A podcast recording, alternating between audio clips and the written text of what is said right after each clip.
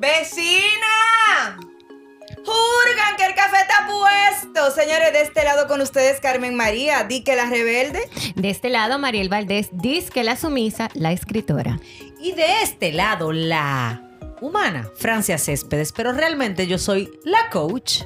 De este otro lado, Wendy Taktuk, la fotógrafa, disque graciosa. Bueno, y Vecinas no es más que un lugar donde encontrarnos de manera cercana. Gente cercana con humanos cercanos. Vecinas es un lugar donde encontrarnos con tus emociones, tus sentimientos y cada punto de vista que tenemos estas cuatro damas que además somos hermosas. Ustedes no lo saben, pero yo sí. Así que aquí estamos, las vecinas. Y si te gustó lo que escuchas, pues compártelo y aparte de eso, suscríbete a todas nuestras plataformas digitales. Recuerda que estamos en Spotify y en las demás. Y en Instagram, arroba lasvecinas.dr. Sin más, bienvenidos a nuestro podcast. ¡Vecinas!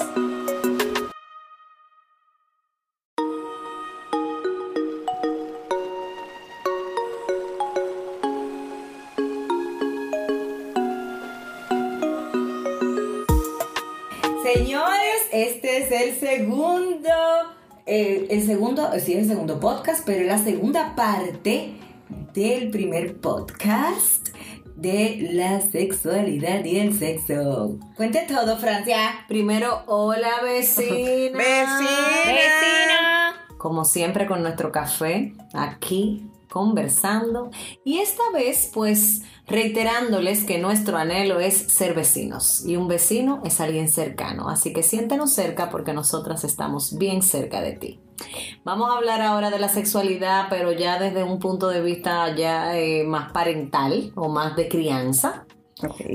¿Cuándo es la, la pregunta que ustedes no me la han hecho, pero la que me hace todo el mundo? Francia, ¿a qué edad se le debe iniciar a hablar a los hijos sobre la sexualidad y el sexo? Bueno, lo primero que se debe educar en un hijo es la sexualidad, su sexualidad, que es el cuidado a su cuerpo, las partes del cuerpo, para qué están hechas desde un oído hasta sus genitales.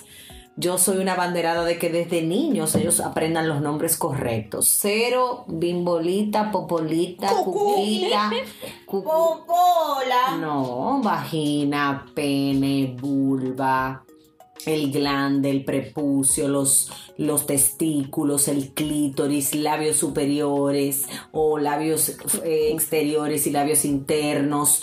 Todo eso necesitan nuestros chicos saber.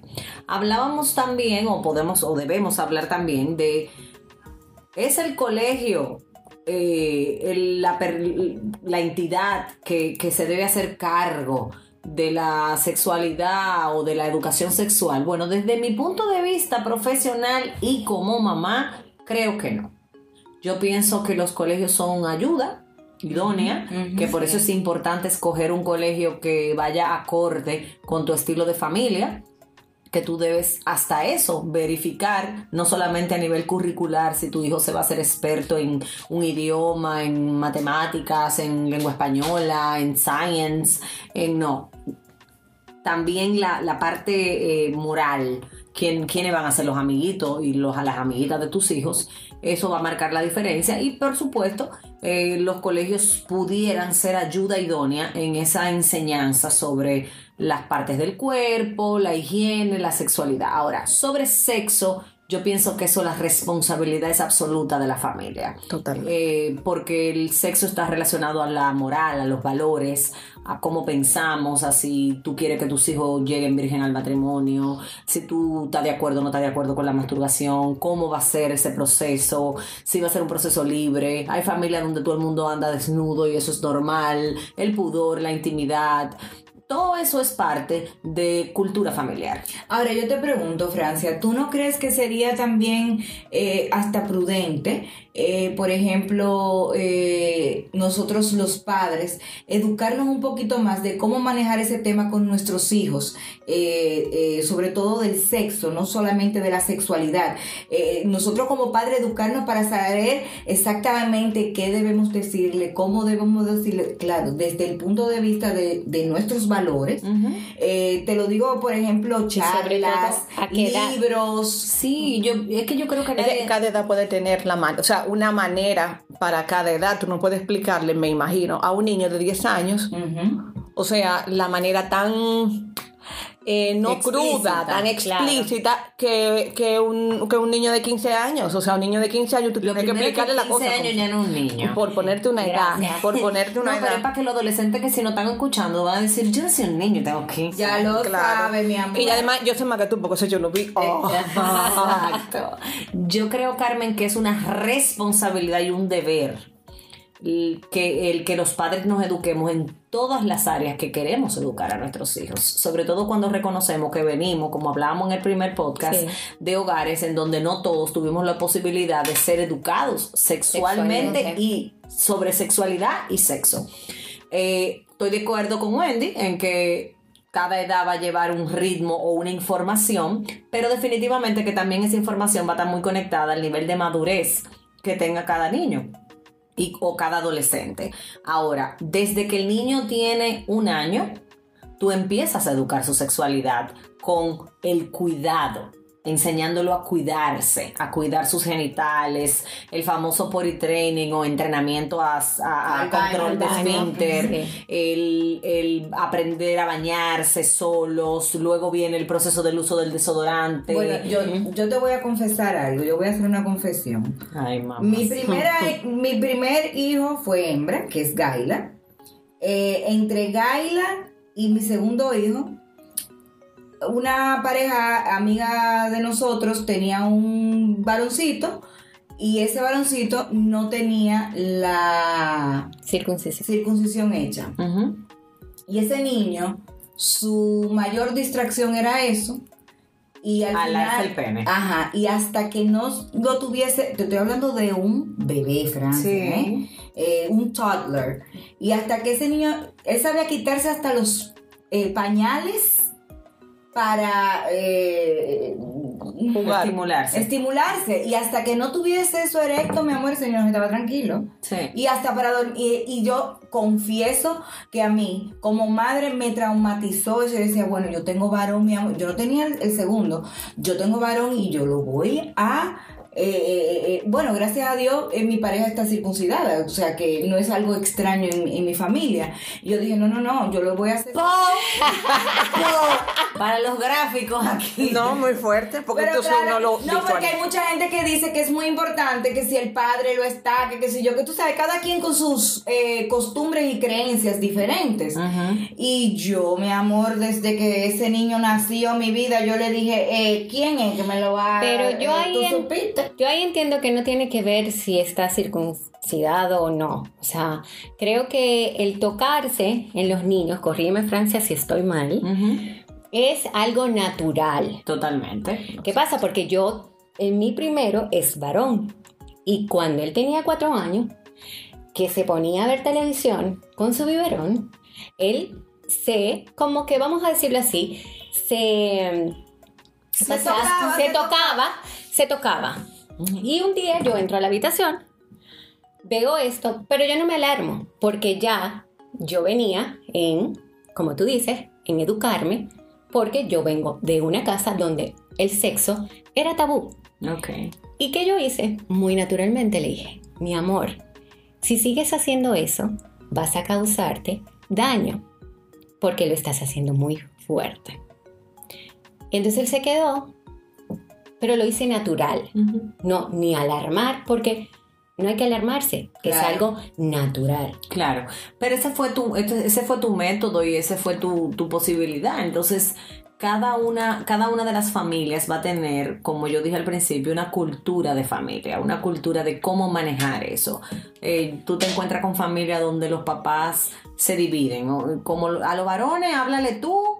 Que eres varón Sí. sobre la sexualidad y a las mujeres háblale tú. Yo no estoy de acuerdo con eso. Yo pienso que una de las grandes enseñanzas que nosotros en esta generación necesitamos es que los varones o las hembras, o sea, nuestros hijos e hijas, reciban la información de ambos De padres. ambos, Porque de cuando a mí me tocó, en mi caso, ya aquí poniéndome el traje de mamá, eh, pues tener esa primera conversación ya sobre sexo con mis hijas, eh, mi, mi esposo estaba presente y para nosotros fue muy importante no solamente enseñarles sobre ellas y su cuerpo, sino también sobre los cambios en el cuerpo de los varones. Claro. ¿Por qué? Porque nosotros tenemos la realidad de que ellos llegan al colegio y puede ver un compañerito que tenga una erección en un momento, o, o viene ya, si nos vamos más grandecito, un varoncito que vea una mancha de menstruación en, en la hembra, cómo lo va a manejar. Entonces, mi opinión, mi consejo aquí de vecina es no eduques a tu hijo en cuanto a su género, sino a nivel general. General, sí. Déjale Claro. saber al varón que la mujer tiene cambios en su cuerpo donde crecen los senos,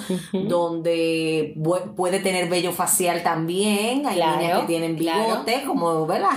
Pero también que va a tener un proceso menstrual que pueda, puede venir una mancha y, y edúcalo para ser ese caballero que la cuide, que, que la- Sea solidario. que sea solidario, que no se burle. Y lo mismo las niñas, que las niñas sepan que los varones tienen el cambio de la voz, el vello facial, que, que van a ver- comenzar a notar un bulto. Claro. ¿Verdad? Que las cosas van a cambiar. Yo pienso que, que la responsabilidad de la educación sobre Y que a los sexo- varones, perdón, Francia, también se le. Los pezones se le alteran. Claro, claro, porque hay un cambio hormonal. Entonces, por eso digo que es importante que nosotros separemos. La educación sexual empieza desde pequeñitos, desde que nosotros comenzamos a enseñarlos a cuidarse, a limpiarse las uñas, cuando le cortamos las uñas. Esta es parte de tu sexualidad, de tu cuerpo, tu cuerpo es tu templo, llamarlo de la manera que usted quiera, pero hablarle claro. Ahora, cuando ya empezamos a educar el sexo, voy a repetir algo que dije en el primer podcast y que lo voy a decir siempre. Antes que educarlo sobre sexo, edúcalo sobre moral. Claro. Para que las decisiones que tus hijos vayan a tomar sobre su vida sexual estén relacionadas a lo que tú enseñaste. Ahora, no hacemos nada con decir lo que no practicamos. Entonces, ahí viene el que cada familia va a tener un reto distinto, porque hay en familia donde papá no está, o donde mamá no está, o donde papá es ausente, o donde hay infidelidad, Ya donde hay hijos en la calle. Sí. Y O cuando digo hijos en la calle, hablo de hijos extramaritales, donde los hijos se exponen. Eh, hay familias en donde los niños saben cuando mamá y papá están teniendo relaciones sexuales y eso les causa cierto morbo. Eh, hay familias en donde es todo lo contrario, entonces todo es como secreto. Eh, cierra la puerta, que no lo vean desnudo. Yo pienso que, que necesitamos crear balance. Ahora, nadie da lo que no tiene. Entonces, si tú como papá o mamá sabes y estás consciente de que te falta información, búscala. Hay muchísimos libros sí, sí. y nosotros desde nuestra plataforma de Instagram podemos, pues yo eh, mando las fotos para que subamos esas fotos de libros que yo recomiendo sobre educación sexual en los hijos y sobre muchísimas otras maneras que hay para que nuestros hijos tengan una sana o- o un sano, perdón, concepto sobre la sexualidad y el sexo de manera que a la hora de que ellos tomen sus decisiones, pues las tomen conscientes. Y con mucha responsabilidad, sobre todo. O sea, hablarle, no hagas tal cosa. Es que si vas a hacer esto, esto, esto, aquello, Trae esto tiene consecuencias si no se hace de la manera eh, Responsable. corresponsable. O sea, Y aún no es una cosa a lo loco. Y aún haciéndolo de la manera responsable, hay consecuencias. Sí, Claro, sí, sí, claro. Porque están las consecuencias no solamente de las enfermedades y de los embarazos, también de la parte de lo que es involucrarte, eh, pues vincularte físicamente a otro A ser otra humano. persona, claro. Y ahí va, va a hablar la mujer, por ejemplo, de temor de Dios. Yo, yo creo mucho en que nosotros necesitamos hacerle saber a nuestros hijos el, el nivel de valor que tiene la intimidad en la pareja. Claro. Eso va a procurar, eh, o, o eso procura desde mi punto de vista, que nosotros criemos para, para seres humanos fieles y leales.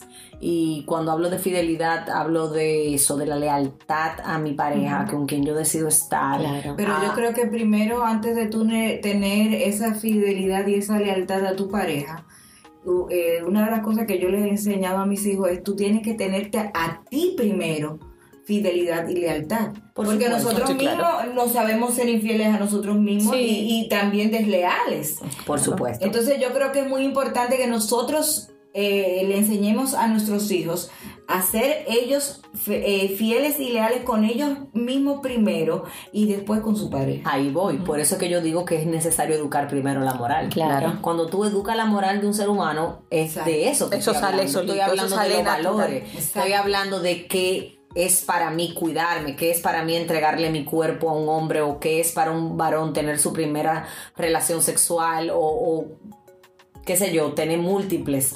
Nosotros tenemos todavía en esta, en esta época mamás que le preguntan a sus niños cuánta novia tú tienes. O sea, como si fuera permitido tener más de una. ¿Puedo contar una anécdota?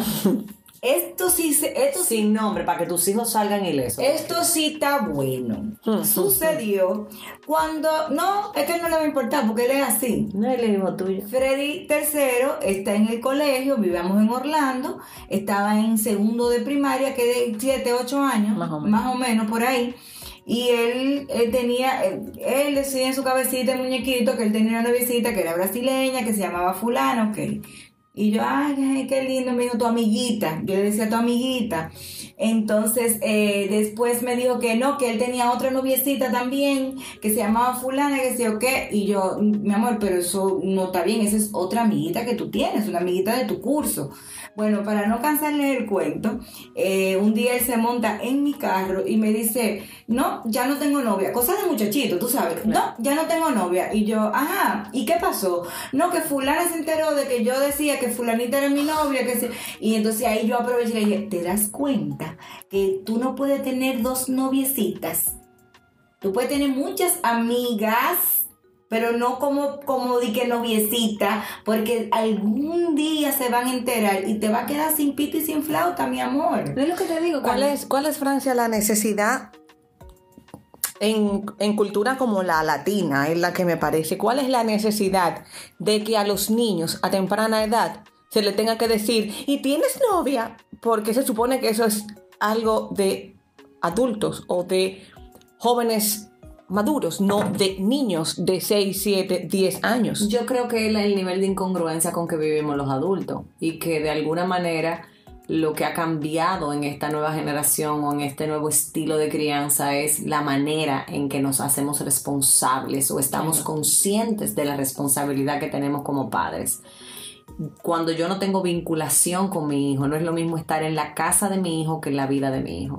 Entonces, cuando yo no tengo una vinculación y yo me quiero hacer amigo de mis hijos, y, y abro paréntesis y le digo a todos los padres, el padre que está buscando hacerse amigo de sus hijos lo está dejando huérfano, Claro. emocionalmente hablando. Entonces, nosotros cuando nos encontramos en eso, o sea, en buen dominicano no tenemos nada de qué hablar, comenzamos a hablar disparates. Sí, o sea, Pero, Francia- es que está, per- perdón, para seguir en ese mismo coso, es que están ahí que tú te pasas diciéndole a esa niña de 7, 8 años, ay, un noviecito, un noviecito, pero la niña ya es adolescente, 13 años, 14 años que la niña comienza a hablarte que yo quiero tener un novio. No, novio no.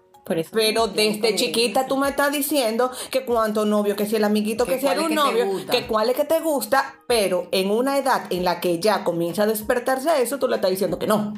Bueno, y también es lo que te digo, tenemos muchos extremos, porque tenemos mamás que salen los 14 de febrero a comprarles regalos a los varones o a las hembras para el- a ese, ese amiguito especial. Entonces, repito, yo creo que la manera de resumir esto es cuáles son tus valores familiares, cuál es tu nivel de compromiso con tu moral y con la moral que tú proyectas en tus, tus hijos, no hijos. solamente con tu boca, sino con tu manera de vivir. Señores, una de las maneras en que nuestros hijos aprenden a relacionarse con el entorno, con el mundo, es viéndonos a nosotros relacionarnos con el entorno y con el mundo. Entonces, ¿cuál es la calidad de amigo que tú tienes?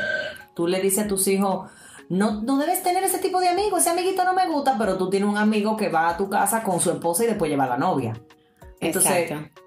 Tienes incoherencia. Tienes incoherencia. Tienes incoherencia. Entonces, cuando nos vamos ya a, a cuando ya tenemos adolescentes o adultos, hijos que ya pues tienen una edad donde nosotros de alguna manera evidenciamos y nos dimos cuenta que comenzaron a practicar el sexo, que decidieron iniciar su vida sexual, tenemos muchos puntos de vista. Tenemos la mamá o el papá que dice, bueno, ya que ellos iniciaron, vamos a prepararlo. Y tú tienes una mamá que coge a su muchacha por un brazo y va y le, le pone un aparato o va y la planifica. O el papá que dice- le dice al varón, mira, ten tu primera caja de condones y se la compra. eh, yo tengo que decir mi punto de vista y mi punto de vista que eso es una manera, eso es prácticamente eh, validar el que tú estás de acuerdo. Entonces en mi caso yo edu- estoy educando, todavía me toca, yo tengo una de 20 que ya está educada, o sea, ya lo que me toca es ver la, la cosecha, pero en las dos más pequeñas, que son adolescentes, una pre y una adolescente, estoy en el proceso de la siembra. Yo no creo que a mí me toca hacerme responsable de su vida sexual porque le estoy dando otra vez incongruencia. Yo la estoy educando para que si ellas mañana toman la decisión de iniciar una vida sexual, eso tiene un costo Claro. Y es la responsabilidad. Entonces, Claro. tú decidiste eso, Haz lo que tengas haz que hacer. lo que tengas que hacer para hacerte cargo de tu vida sexual. Claro. Ahora, yo te voy a poner un ejemplo. O sea que está mal eh, que yo trate de guiar a mis hijos eh, en cuanto no, No, no, guiar, nadie- no, nadie guiar, dijo no. guiar. Hacerte responsable de, De su responsabilidad. por eso te pregunto, o sea, te, te- te lo pregunto, por ejemplo, en mi caso, que tengo varón y hembra, en mi caso no ha existido eso de que no, el varón te toca a ti, Fredín, la hembra déjamela a mí, no. En mi caso los dos, eh, quizás no juntos, pero de forma eh, eh, Sí, pero individual, lo hemos hablado, tanto yo con el varón le digo, mira, ya tú sabes, muchacho, y a la hembra, o sea, en, en- en mi forma, vamos a estar claros. Eh, y yo siempre he tratado de, de guiarlos, o sea, en lo que, cómo lo deben Lo que hacer, pasa es que si guiarlos implica que tú vayas y le compres una caja de condones, yo no estoy de acuerdo. No es que yo no lo he hecho Pues nunca. ahí voy, entonces la Eso pregunta es eso eso. es lo que yo estoy diciendo. Porque yo tengo los míos también, pero eh, como ella dice, yo los puedo guiar y les puedo dar un consejo, pero tú te haces responsable No, de tu nada. sexualidad. No, Y no solamente te haces responsable de tu decisión de iniciarte sexualmente, tú te haces responsable de las consecuencias que eso trae. Que eso trae, exactamente. que no todas son negativas, porque eh, el sexo no es malo. Entonces, vamos a lo que hablábamos Sí, al principio, nosotros no debemos ser la generación que siga educando en base a, ten cuidado, el, y anclar no, no, el sexo pero a hay miedo y a dolor, consecuencias. pero sí a las consecuencias, a la responsabilidad. Claro. Es como cuando un preadolescente o, o un adolescente te dice, yo quiero privacidad. La privacidad tiene un precio. ¿Tú quieres privacidad? Paga la luz, paga el internet, múdate y ten Es- privacidad. Ah, bueno, Entonces, lo mismo pasa. Yo te Claro. decía que en mi casa, por ejemplo, está la política de que como en mi casa no hay varón, el único varón son Orio y Raúl. Orio es el Orio es perro. el perro, ¿eh? Ajá. Yo no permito que los varones entren a la habitación de las hembras. O sea, mis, mis hijas reciben sus amiguitos en mi casa y los reciben en las áreas comunes, no en la habitación. La habitación es un lugar sagrado, Claro. donde Sí. está tu ropa interior, Sí. donde tú te desvistes. Esa es mi cultura familiar. Pero tenemos culturas familiares donde hay otros estilos y donde las habitaciones son abiertas. Bueno, Sí. resulta, por ejemplo, en mi caso, eh, ya yo tengo una adulta de 24 años, eh, tiene una relación bastante estable con su novio y, mm, con- o sea, él llega a la casa y si no están en la sala de la televisión, ellos se van a la habitación de acá de la televisión. En mi casa eso sería imposible. Es lo que te digo. En mi casa eso no pasaría. En mi casa tampoco. Pero él, Yo creo que no. pero es lo que te digo. No, pero- porque yo entiendo que Nosotros la somos un poquito más, más abierto, pero sí. cada casa es un y mundo. miren, a- a- aquí es bueno en plantear lo siguiente. Esto no son cosas buenas o malas. Esto lo que traen son resultados. Claro. La pregunta es, ¿qué yo quiero lograr con esto? Crear en mis hijas un nivel de conciencia hacia su intimidad y el respeto a sus lugares íntimos desde su cuerpo hasta su cuarto. Ese ha sido mi como mi enfoque y el enfoque de, de Raúl, ¿verdad? O sea, de nosotros como familia.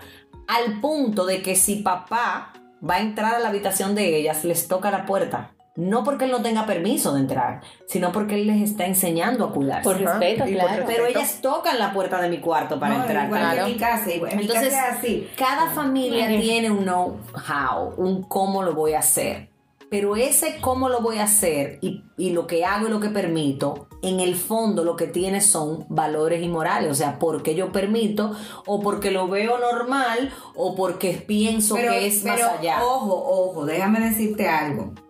Esto se está haciendo en mi casa ya con una persona que es adulta, ya ha tenido eh, otra relación, o sea, y por ejemplo, yo en forma de chanza eh, le he dicho, eh, ya tú sabes, están viendo películas. ujú, Yo dije, tú sabes, pero en chance me dice, mami, mira, déjame decirte algo. Jamás en mi vida yo haría nada, eh, en, primero, en bajo el techo de ustedes. Y segundo, en menos, en menos en mi habitación. O sea, que eso en algún momento a mí me da tranquilidad y me da paz. Porque yo te voy a decir algo, Francia, lo prohibido es lo que más le gusta a la Claro, gente. sí, por eso yo hablo de, repito, reglas claras, límites. El hecho de que ella te diga eso, y con todo respeto, No ella sabe que la amo, pero te lo voy a decir no a, no a ti, Carmen Gaila, sino a nivel general. Sí, madre El hecho de que un, un hijo te diga, yo sería incapaz Yo, yo soy de, yo tú y nosotras las cuatro fuimos hijas, Claro, tuvimos edad, yo- claro. yo y sabemos que ahí. Mi amor, que cuando ese calentón sube, Ah, no, no. hay que apagar Pues ese calentón. Y abrieron que- los botones, la Ay, puerta, ay, el timbre. No, te diré que salen, te diré que salen. Eh, algo muy diferente es que tú me digas a mí, no, ellos están ahí viendo televisión, pero están trancados con seguro. no. Pero, O sea, por eso que te digo, cada familia, yo no sí, quiero sí, que nos que- basemos en, no, no, en- en claro. tú, yo, no, es, es que al final, Por eso yo dije, cada casa es un mundo. Sí. claro, y es necesario respetarlo, es necesario que nosotros nos hagamos cargo también de que esto no nos, que mira, mi papá dice una frase que yo eh, uso mucho y creo mucho en ella y le doy muchas gracias a Dios por mi papá, que es un hombre muy sabio y que me enseñó esto. Francia, ten cuidado de que se te haga tarde muy temprano. Wow. Entonces, que se nos haga tarde muy temprano, a lo que se refiere es que, que no podamos recoger ya Claro, claro, lo que hicimos. claro, Entonces, claro. por eso, si yo ahora, a los, desde los siete años, le estoy diciendo a mis hijas, los varones no entran a las habitaciones de las hembras, las hembras respetan el espacio de los varones, no con cuco, sino como una manera de cuidar tu espacio, hasta a veces por la manera en que está distribuida la habitación, a veces tú tienes los panties afuera. Sí, no claro, claro. eh, la cama eh, es un lugar sagrado. eh, lo mismo que yo hablo del tema de la cama de mamá y papá, que es un lugar sagrado donde que los se hijos. cuida, claro. Entonces, de la misma manera, yo pienso que nosotros no debemos permitir que se nos haga tarde muy temprano en cuanto al momento de educar la moral Claro. inculcar, e inculcar valores en la vida de nuestros hijos en cuanto a su vida sexual. Ahora nosotros tenemos una realidad de frente y es que cada día ellos están más expuestos Sí. y tienen mucho mayor facilidad y acceso a información. Pero información sin formación Claro, es es peligroso. peor. Es peligroso. Sí, es mira, peligroso. quiero traer a colación el video que tú incluso lo subiste a tus historias de una publicidad en mi país que amo y adoro, Nueva Zelanda. Ujú. Eh, no, no, Ese es tu país No, ahora. no, no, no, no, no. Es que, óyeme, eh, para nadie es un secreto que yo soy fiel admiradora de la primera ministra de, de- de Nueva Zelanda. O sea, esa mujer para mí es lo último del muñequito. Y es una publicidad donde eh, llegan dos pare- una, Una pareja, pareja de- porno, una pareja porno, a la casa de una señora y le dice, sí, nosotros venimos donde tu hijo. Pero llegan desnudos. Llegan desnudos, desnudos. claro, una pareja porno. Y, y la mamá así es que se entera de que el hijo está, ya tú sabes, fajado viendo porno todo el tiempo. Donde, hace- donde, perdón, hacen alusión la señora, o sea, la hacen ver una señora de su casa Con bata puesta. con bata puesta, o sea, que te da a entender que es una persona que no te va a hablar de sexo, o sea, que no le va a hablar Es, tipo de es una percepción, pero aquí, aquí entran muchas cosas en, en- en fondo y es la siguiente. Yo, yo quiero hacer esta, esta anécdota. Tengo una amiga, ya falleció y, y lo digo en memoria de ella, Eliberca, que llegó a mi casa un día muy desesperada diciéndome, mi hijo quiere ver pornografía y me pidió que la viera con él. Y yo le dije, wow, mujer, qué regalo, Claro. Qué regalo. Y ella, ¿qué? Yo le dije, sí. ¿Qué? Porque sí, él le dijo, mami, mira, Claro yo, que mejor la- yo que la tengo vea". curiosidad de ver pornografía, mis amiguitos me están mandando todo esto, yo le tengo miedo, él le dijo a sí mismo, y yo quiero verla contigo. Hoy ese niño al que yo amo muchísimo, eh, es un hombre extraordinariamente responsable, un, un hombre ya formado con valores preciosos, que ama, que respeta a la mujer y que me imagino, porque esto sí es una percepción, que debe tener una sexualidad muy sana, porque obviamente yo le dije, mira, busca pornografía de ambos lados. ¿Qué quiero decir con esto? Pornografía de la que dice, la que es más explícita y la que es menos explícita, para que también él vea que eso simplemente es mercadeo y venta y Sí. que no es verdad que los hombres pueden Claro. durar 10 minutos dándole para allá y que a la mujer no le va a molestar Claro. o que las mujeres siempre tienen esos atributos. O sea, yo no estoy diciendo con esto, valgo, valga aclarar, que usted se siente con su hijo a ver pornografía. Yo te estoy diciendo que si tú tienes un hijo que tiene esa apertura Claro. Y esa hacia curiosidad. la necesidad Y te, y te, y te la hace. Y te involucre. Claro, te la hace- ma- manifiesta, Te la claro, manifiesta, pues lejos de no, obviamente. Mira, a mí me pasó con una de mis hijas que fue a la casa de una amiguita y la amiguita puso pornografía y mi hija llegó a mi casa contándolo, pero contándolo con la inocencia de que era muy chiquita, hace un par de años de esto ya.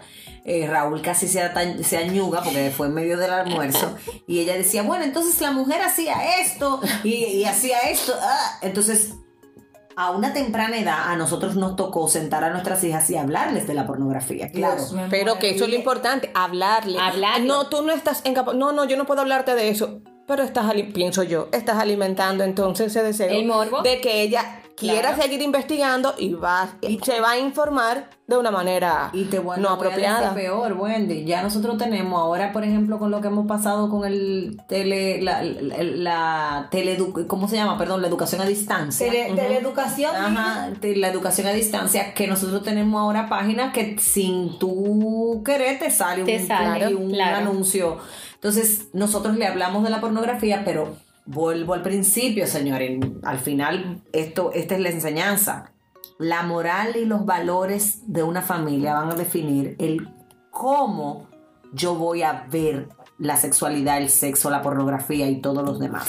O sea, para mis hijas, mis hijas ya a la edad que tienen saben que nosotros no aprobamos la pornografía, que no creemos en ella, que creemos que incita a malversar o, malver el sexo real y que puede además llevarte a prácticas no saludables y no de respeto para tu cuerpo. Sin embargo, también le hemos dejado saber que hay parejas y hay personas que es el estímulo que usan. Voy a abrir paréntesis. Yo siempre he dicho como mujer que el día que para yo estar con mi pareja, mi, mi pareja necesite ver pornografía primero, pues yo entiendo que estoy en la relación equivocada porque Claro. yo quiero ser- sentirme ser suficiente. Y está mal que tú compartas eso con tu pareja. Por ejemplo, o sea, que no que lo hagas regularmente, sino que un mal día estén los dos viendo Por eso. diversión. Exacto. Yo, yo no creo que yo, yo no creo que yo debo responder si eso está mal o está bien, porque responder eso sería hablar de mi percepción. Es un punto de vista. Yo no veo pornografía. A mí me parece asquerosa. No me, no me, a mí no me excita la pornografía. A mí no me gusta la pornografía. Yo no creo en la pornografía.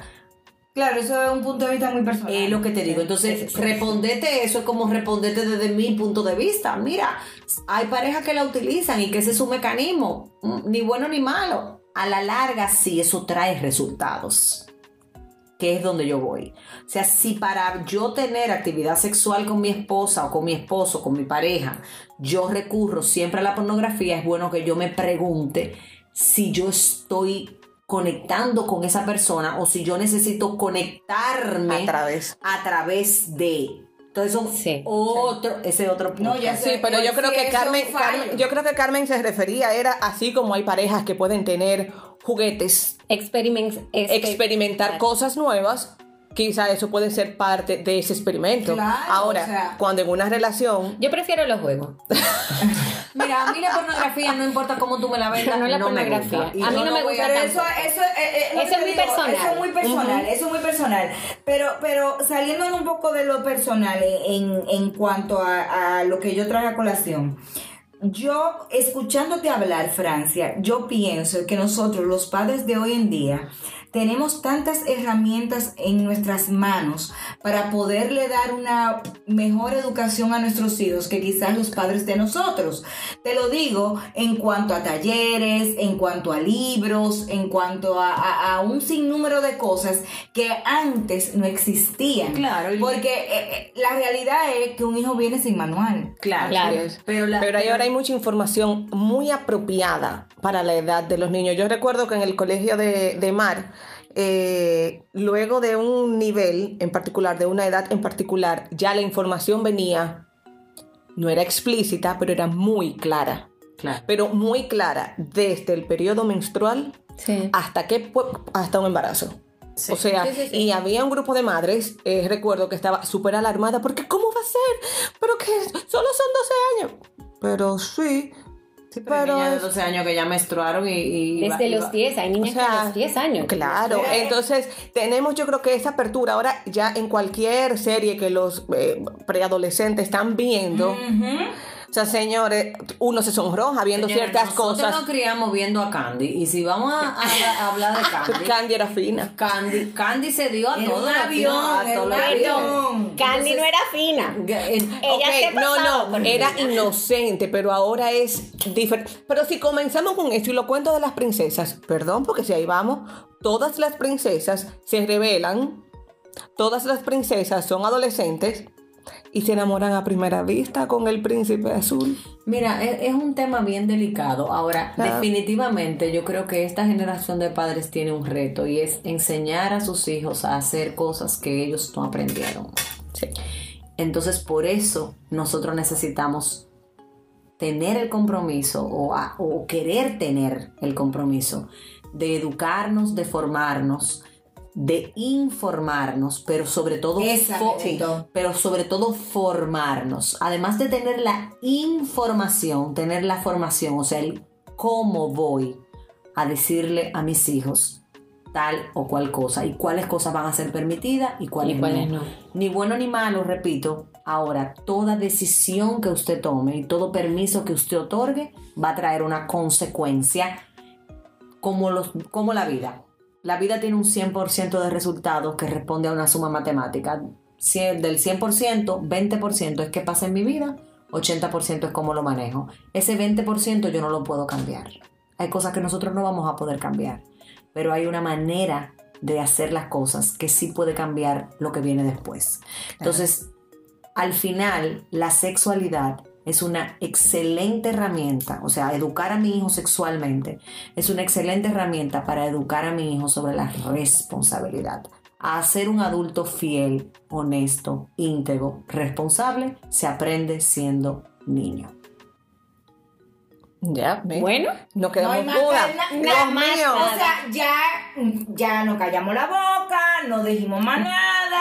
Este podcast llegó a su final con esa frasecita que nos tiró ese paquetico la coach Francia Céspedes. Porque dime, niña.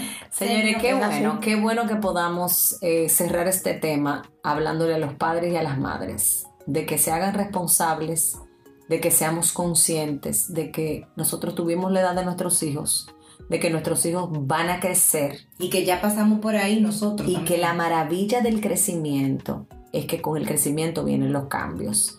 Entonces, Y los golpes y todo lo demás. Porque vamos a estar claros. y, y bien, y el aprendizaje. Y que nosotros nos convirtamos no en el modelo solamente a seguir de que mis hijos solo sigan mis pasos, sino además que nosotros en ocasiones nos convirtamos en sus porristas, Claro. en celebrar sus propios aciertos, Claro que sí. en acompañarlos en sus sueños y en estar tranquilos y ser capaces de saber que quizá tu hijo no va a ser abogado como son todos los de tu familia o van a ser médicos como todos los de tu familia, sino que en tu casa hay un artista y ese artista no necesita 100 en matemática. Entonces, es importante que nosotros veamos esto como, wow, al final el sexo y la sexualidad tienen una relación bien interesante y, está bien conectada con la responsabilidad y el respeto. Cuando tú logras que tu hijo te respete, sea responsable y te ame, entonces vas a recibir la honra. Y la palabra dice, y me van a perdonar, pero lo quiero, lo quiero traer, que debemos honrar a padre y madre. Y no dice si son buenos, si son malos, No importa cómo sean. Entonces vamos a enseñar a nuestros hijos la honra para que al final ellos puedan, como decía Carmen, aprender a honrarse a sí mismos. Así mismo, respetándose a ellos a través del respeto, el amor y una sana autoestima que ellos crean a través de lo que nosotros les estamos enseñando con nuestra manera de Y vivir. es que al final de todo, yo siento que esa palabrita mágica que tú dijiste, respeto, Y, y hay una, una frase con eso, y es que dice que el respeto es la ley, o sea, todo el- aquel que tenga respeto primero a sí mismo tiene respeto hacia los demás. Eh, nada, señores, hemos llegado al final de nuestro segundo podcast. Eh, recordarles que estamos en las redes sociales, pueden buscarnos en Instagram, eh, arroba lasvecinas.dr. Estamos por ahí, estamos también en un grupito que se hizo por Facebook. Y nada, nosotras estamos abiertas a que ustedes nos eh, pues propongan temas también, ¿por Claro qué que no? sí. ¿Verdad? Así que pueden Claro. escribirnos eh, a nuestro DM ahí en Instagram y vamos a estar chequeando las cuatro porque las cuatro manejamos la cuenta y vamos a estar viendo esas propuestas que ustedes quieren que nosotros les traigamos eh, en cada podcast. De verdad Así para es. mí es un placer. Eh, únanse, sean parte de este vecindario. Eh, estar rodeada de estas cuatro hermosas, digo tres mujeres, porque bueno, cuatro, déjame incluirme, ¿verdad? Pero, Pero claro, Carmen. incluirme. ¿Qué pasó? Eh, sí, claro que sí. Así que nos vamos a escuchar muy pronto en el, el próximo podcast. ¿qué, qué promete? Así que, vecina. Bueno, vecina.